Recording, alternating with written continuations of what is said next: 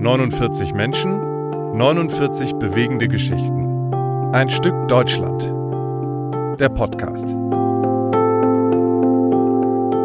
Ein Stück Deutschland. Das ist schon die vierte Folge von unserem Podcast. Heute bin nur ich zu hören. Carsten, moin moin. Denn Corinna hören wir gleich.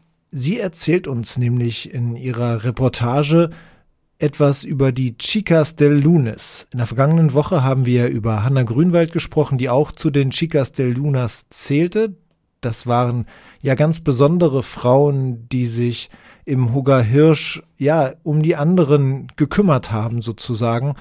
Und heute wollen wir diese Chicas del Lunes vorstellen und Corinna hat in ihrem Projekt Ein Stück Deutschland eine Reportage über dieser über diese Chicas del Lunes ja verfasst, geschrieben und natürlich dann auch im Rahmen des Projektes vertont. Und deshalb freuen wir uns, dass wir euch in dieser Zwischenfolge diese Reportage präsentieren dürfen. Los geht's. Buenos Aires am frühen Montagmorgen.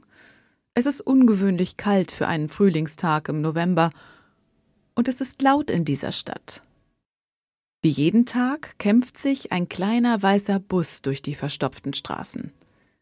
Am Steuer sitzt Mariano. Er ist früh aufgestanden, denn er kommt den weiten Weg aus San Miguel, einer kleinen grünen Stadt nördlich der Hauptstadt. Gegen neun Uhr muss er wieder zurück sein und er rechnet eine Stunde Fahrzeit. Jeden Tag der Woche macht der kleine drahtige Argentinier eine andere Tour durch die Stadt.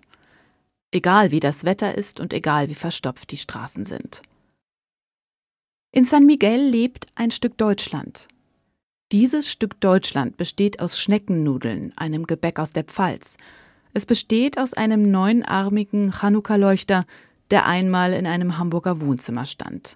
Es besteht aus einem Deutsch, das etwas veraltet klingt und aus Erinnerungen an die Großeltern in der Lutherstadt Wittenberg oder an eine Schule in Dienstlaken, wo nicht alle Lehrerinnen Antisemitinnen waren. In diesem Stück Deutschland werden Topflappen gehäkelt, so wie es schon die Großmutter in München gemacht hat.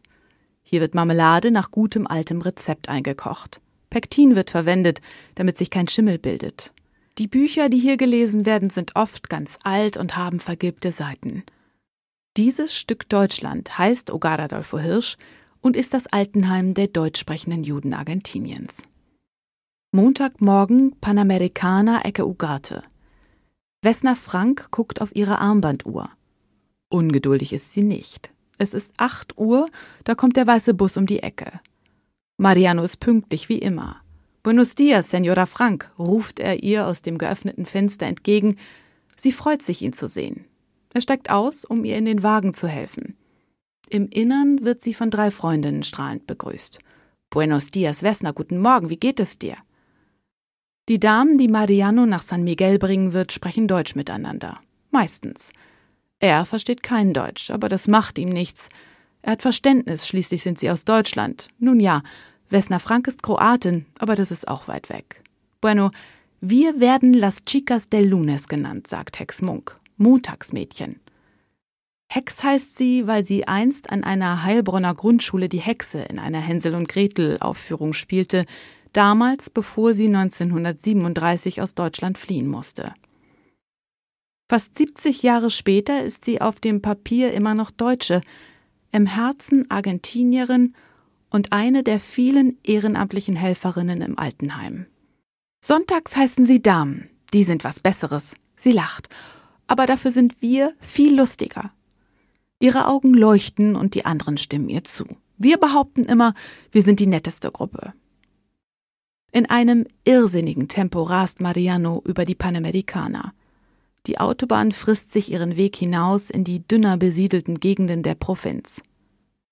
Vereinzelt sind Gauchos zu sehen, die ihre Pferde auf dem spärlichen Grünstreifen am Rande der lauten Straße grasen lassen. Und immer wieder Slums.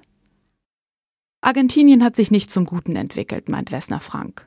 Seit dem wirtschaftlichen Zusammenbruch des Landes in den 90er Jahren wächst die Armut und illegale Siedlungen schießen wie Pilze aus dem Boden.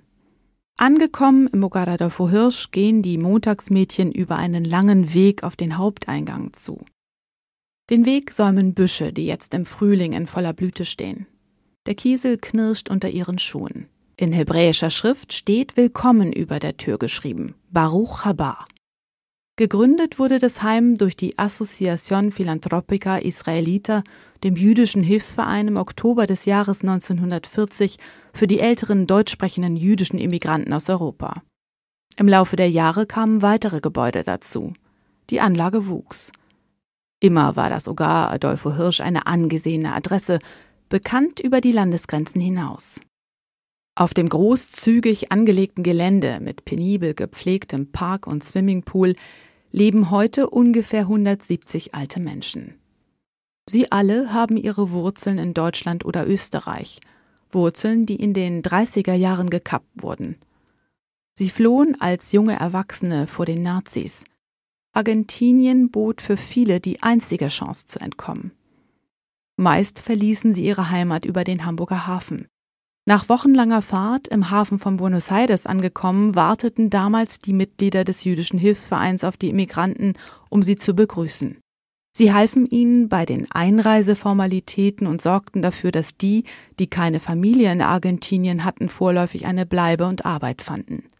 Viele sind sofort nach ihrer Ankunft Mitglied des Vereins geworden und fühlen sich bis heute der AFI eng verbunden. Viele leisten ehrenamtliche Arbeit, so wie die Chicas del Lunes. Hexmunk, Wessner Frank und die anderen schlendern durch die Empfangshalle.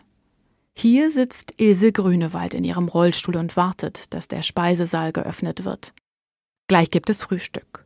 Auch die Freundinnen Anneliese Feldmann und Hilde Neustadt warten lieber hier als in ihren Zimmern, weil hier was los ist, sagt Hilde Neustadt und freut sich über den Besuch aus der Stadt.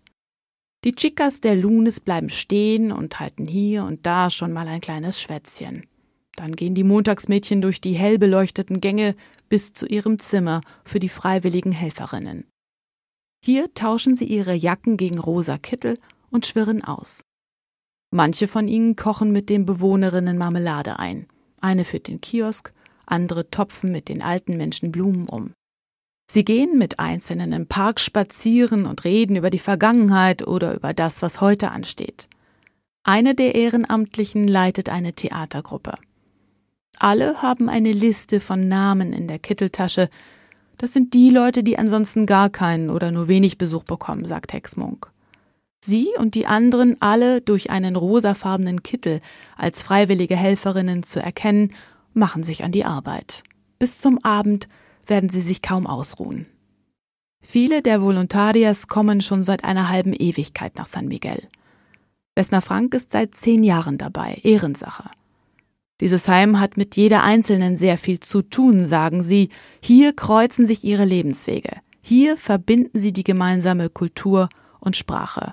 Hier begegnet man einem Stück Deutschland, das es so bald nicht mehr geben wird. Es ist nicht mehr so wie früher, sagt Hex Munk und die anderen stimmen ihr zu. Früher seien die Menschen hierher gezogen, um einen schönen Lebensabend zu verbringen. Jetzt seien sie, die Volontarias, weit über 60 und leben immer noch in der Stadt.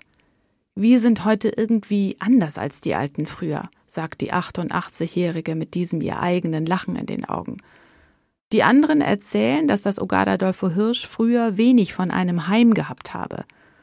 Heute sind viele Heimbewohner schlecht dran. Die meisten sind stark hilfsbedürftig, sagt Wessner Frank.